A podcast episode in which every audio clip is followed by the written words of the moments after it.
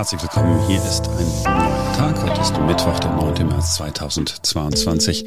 Langsam aber sicher kehren wir hier zu unserem etwas normaleren, in Anführungsstrichen, Podcast-Programm zurück. Vielleicht ist es euch auch so gegangen, ihr habt es vielleicht auch so äh, gefühlt in den vergangenen Tagen. Nach und nach wird die Tatsache, dass Krieg in Europa herrscht, etwas normaler. Die Gewöhnung an diesen Krieg hat angefangen. Äh, wir wissen natürlich alle, dass äh, allein die Tatsache, dass wir nicht alle paar Minuten eine Eilmeldung über neue Raketenbeschüsse oder neue Gewalttaten auf unser Telefon bekommen, nichts mit der Realität zu tun hat. Also nach wie vor fürchten Millionen von Menschen um ihr Leben in der Ukraine. Nach wie vor sind Hunderttausende, vielleicht sogar noch mehr auf der Flucht. Und nach wie vor weiß niemand von uns, welchen Ausweg es geben könnte. Es geht uns auch hier in der Redaktion so, wenn wir über diese Ereignisse sprechen, dann merken wir von Tag zu Tag sind wir etwas weniger emotional ganz normales menschliches Verhalten.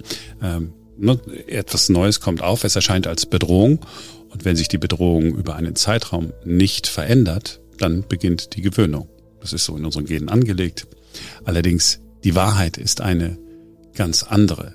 Heute, an diesem neuen Tag, ist die Lage genauso gefährlich wie zu Beginn des Krieges. Nur weil wir uns daran gewöhnt haben, ist es nicht gewöhnlich.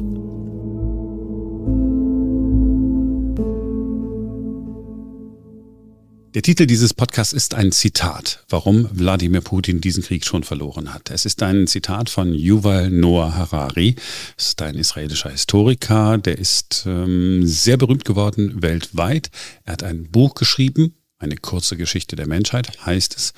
Und äh, Harari hat einen Artikel im Guardian genau so überschrieben, warum Wladimir Putin den Krieg schon verloren hat.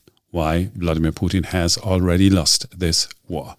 Und ich bin dann auf ein TED-Video aufmerksam geworden. TED, das ist ja dieses Forum, wo Menschen aus allen möglichen Disziplinen, viele von ihnen Wissenschaftler, ihre Erkenntnisse teilen und kurze Vorträge halten. Und TED hat auch einen YouTube-Kanal. In diesem Kanal ist Yuval Noah Harari zu Gast gewesen. Was mich beeindruckt hat, wir kommen gleich zu der Antwort auf die Frage, warum Wladimir Putin diesen Krieg aus seiner Sicht schon verloren hat, was mich wirklich beeindruckt hat, in ganz wenigen Worten hat Harari einfach mal auf den Punkt gebracht, was wirklich wichtig zu wissen ist in diesem Konflikt zwischen Ukraine und Russland.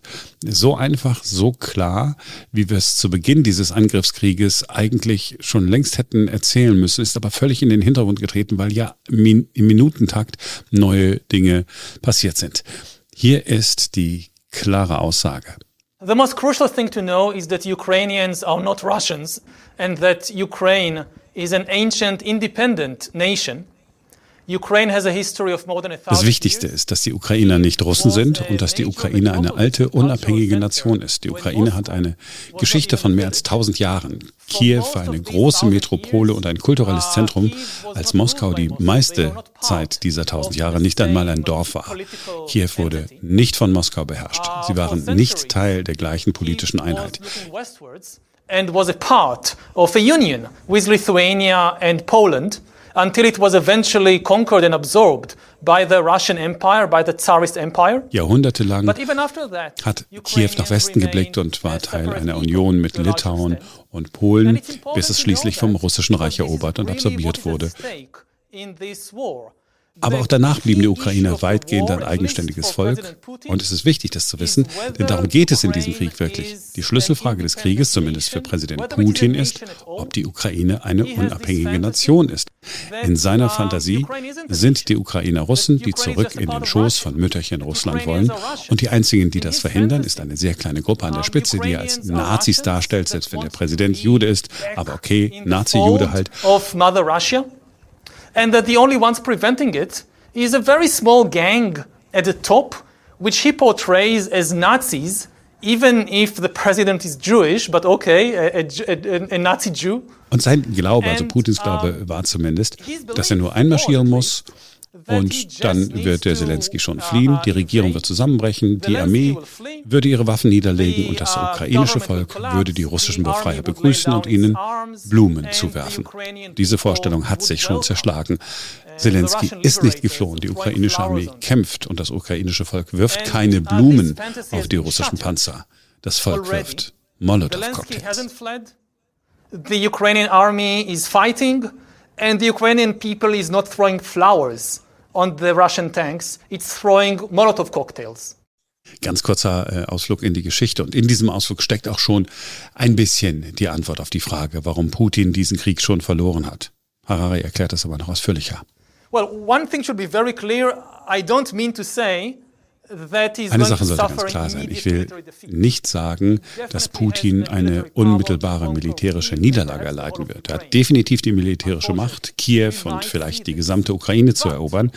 Leider werden wir das vielleicht erleben. Aber sein langfristiges Ziel, die ganze Logik des Krieges ist es, die Existenz der ukrainischen Nation zu leugnen und sie in Russland zu absorbieren. Und um das zu erreichen, reicht es nicht aus, die Ukraine zu erobern. Man muss sie auch halten. Und das alles basiert auf dieser Fantasie, auf diesem Glücksspiel, das dem der größte Teil der Bevölkerung der Ukraine zustimmen würde. Sie würde es sogar begrüßen. Und wir wissen bereits, dass das nicht wahr ist. Die Ukrainer sind eine echte Nation. Sie sind wild entschlossen, unabhängig zu sein. Sie wollen nicht Teil von Russland sein. Sie werden wie wild kämpfen. Und auf lange Sicht kann man ein Land erobern.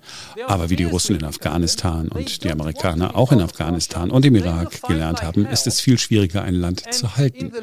Und wissen Sie, das große Fragezeichen vor dem Krieg war immer dieses. Bevor der Krieg begann, waren viele Dinge schon bekannt. Jeder wusste, dass die russische Armee viel stärker ist als die ukrainische Armee. Jeder wusste, dass die NATO keine bewaffneten Streitkräfte in die Ukraine schicken würde. Jeder wusste, dass der Westen, die Europäer, zögern würden, ein zu strenges Sanktionsregime zu verhängen, aus Angst, sich selbst zu schaden. Und das war die Grundlage für Putins Kriegsplan. Aber es gab eine große Unbekannte. Niemand konnte mit Sicherheit sagen, wie das ukrainische Volk reagieren würde. Und es gab immer die Möglichkeit, vielleicht würde Putins Fantasie wahr werden, vielleicht würden die Russen jetzt die Landschaft verändern, vielleicht würde die ukrainische Armee einfach kapitulieren und die Bevölkerung würde nicht viel tun. Das war immer eine Möglichkeit. Nobody could say for sure how the Ukrainian people would react. And there was always the option that maybe Putin's fantasy would come true. Maybe the Russians will march in, Jetzt wissen wir, dass dies nur ein Hirngespinst war. Jetzt wissen wir, dass die Ukrainer kämpfen, dass sie kämpfen werden. Und damit ist die ganze Logik von Putins Krieg hinfällig. Man kann das Land vielleicht erobern, aber man wird nicht in der Lage sein, die Ukraine wieder in Russland zu integrieren. Das Einzige, was Putin damit erreicht hat, ist, dass er die Saat des Hasses sät. Im Herzen jedes Ukrainers, in jedem getöteten Ukrainer, in jedem Tag, an dem dieser Krieg weitergeht, werden weitere Samen dieses Hasses gesät, die Generationen überdauern können. Ukrainer und Russen haben sich vor Putin nicht gehasst. Sie sind Geschwister. Nein, er hat sie zu Feinden gemacht. Und wenn er so weitermacht, wird dies sein Vermächtnis sein. Every day this war continues is more seeds of hatred that may last for generations. The Ukrainians and Russians didn't hate each other before Putin. They are siblings. Now he's making them enemies. And uh, if he continues, this will be his legacy. Ein ganz interessanter Blick äh, auf die Zukunft und nicht auf die Lage, in der wir heute sind. Und dieser Blick in die ferne Zukunft gibt einem ja, äh, irgendwie Hoffnung, ne? wenn man so im Hier und Jetzt gefangen ist und hier in Berlin zum Beispiel an den Bahnhöfen Menschen sieht, die gerade aus der Ukraine geflüchtet sind. Aber nach dem Blick in die Zukunft müssen wir zurückkehren ins Hier und Jetzt. Und in diesem Hier und Jetzt steigen wir in unsere Autos und fahren von A nach B. Punkt. In diesem Hier und Jetzt drehen wir die Heizungen am Morgen und am Abend auf weil es ja so kalt ist. Und dieses hier und jetzt und diese Temperaturregelungen und diese Fahrten von A nach B sind Abhängigkeiten von Russland. Das wissen wir seit Jahren. Wir haben auch in den vergangenen Tagen immer wieder darüber gesprochen. Wenn wir aber wirklich Putin stoppen wollen, dann müssen wir den nächsten Schritt gehen. Wir dürfen kein Gas mehr kaufen und auch kein Erdöl. Die USA machen das ja genau so, sind aber in einer anderen Situation. Die produzieren selbst äh, genug und sind nicht auf Importe angewiesen. Wir hier sind allerdings abhängig. Ja, wir können sofort verzichten, aber das würde nicht nur jeder von uns so zu spüren bekommen, weil es ein bisschen kälter ist. Wirtschaftsminister Robert Habeck macht klar, wir können nur Entscheidungen treffen, hier und jetzt, die wir dann auch durchhalten können. Das ist Realpolitik.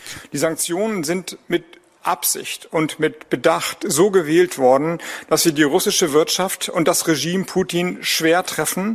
Aber sie sind eben auch so gewählt worden, dass wir sie als Volkswirtschaft, als Nation lange durchhalten können. Unbedachtes Verhalten könnte genau zu dem Gegenteil führen. Wir wissen, und das müssen wir zugeben, dass wir in den letzten 20 Jahren uns in eine immer größere Abhängigkeit von fossilen Energieimporten aus Russland hineinmanövriert haben. Das ist kein guter Zustand. Alle Anstrengungen der Bundesregierung, ja des Landes, laufen darauf hinaus, diese Abhängigkeit so schnell wie möglich zu reduzieren, um dann gewonnene Spielräume energiepolitische Spielräume auch sicherheitspolitisch einzusetzen. Das gilt für Öl, das gilt für Kohle, das gilt für Gas. Alle amerikanischen Kollegen haben mir in den Gesprächen versichert, wir sind in einer anderen Situation als Deutschland und Europa. Die USA ist ein Ölexportland. Die russischen Importe machen 7,5 Prozent aus. Deutschland ist ein Ölimportland. Die russischen Importe machen 35 Prozent aus. Sie haben mir im Gespräch gesagt, dass wir das weder verlangen noch fordern werden, dass Deutschland das Gleiche tut. Ich würde allerdings für uns und für mich daraus ableiten, dass wir gehalten sind, möglichst bald die Möglichkeit zu schaffen, ähnliche Maßnahmen zu ergreifen. Nur müssen wir dafür Sorge tragen, dass die Lieferketten, also die Versorgungssicherheit gewährleistet ist. Und diesen Spielraum versuchen wir zu erkämpfen, seitdem ich im Amt bin. Ja, wenn man sich das so anhört, was Robert Habeck zum Schluss gesagt hat, dann geht es beim Ausbau der erneuerbaren Energien nicht mehr äh, nur darum, das Klima zu retten, natürlich äh, das auch, aber grüne Energie kann Frieden schaffen. Das ist die Devise. Und je schneller wir raus sind aus den fossilen Brennstoffen, desto eher können wir sagen, Putin, das war's nicht mit uns. Es fällt schwer, das zu akzeptieren, dass man da noch ein bisschen warten muss. Aber wenn man Robert Habeck so sieht und ihm äh, zuhört, dann sieht man ihm auch an, wie schwer es ihm persönlich fällt. In der vergangenen Woche haben wir hier im Podcast ja schon darüber gesprochen, was jeder Einzelne tun kann die Heizung etwas runterregeln, Energie sparen, wo es nur geht. Und so kann man dann, jedes Mal, wenn man das Thermostat ein bisschen runterregelt, auch immer denken, mein lieber Putin, das habe ich nur gegen dich getan. Das war ein neuer Tag für heute früh. Morgen ist wieder ein neuer Tag. Wir sind wieder für euch da. In der kommenden Woche wird dann auch Simone wieder mit dabei sein. Bis morgen.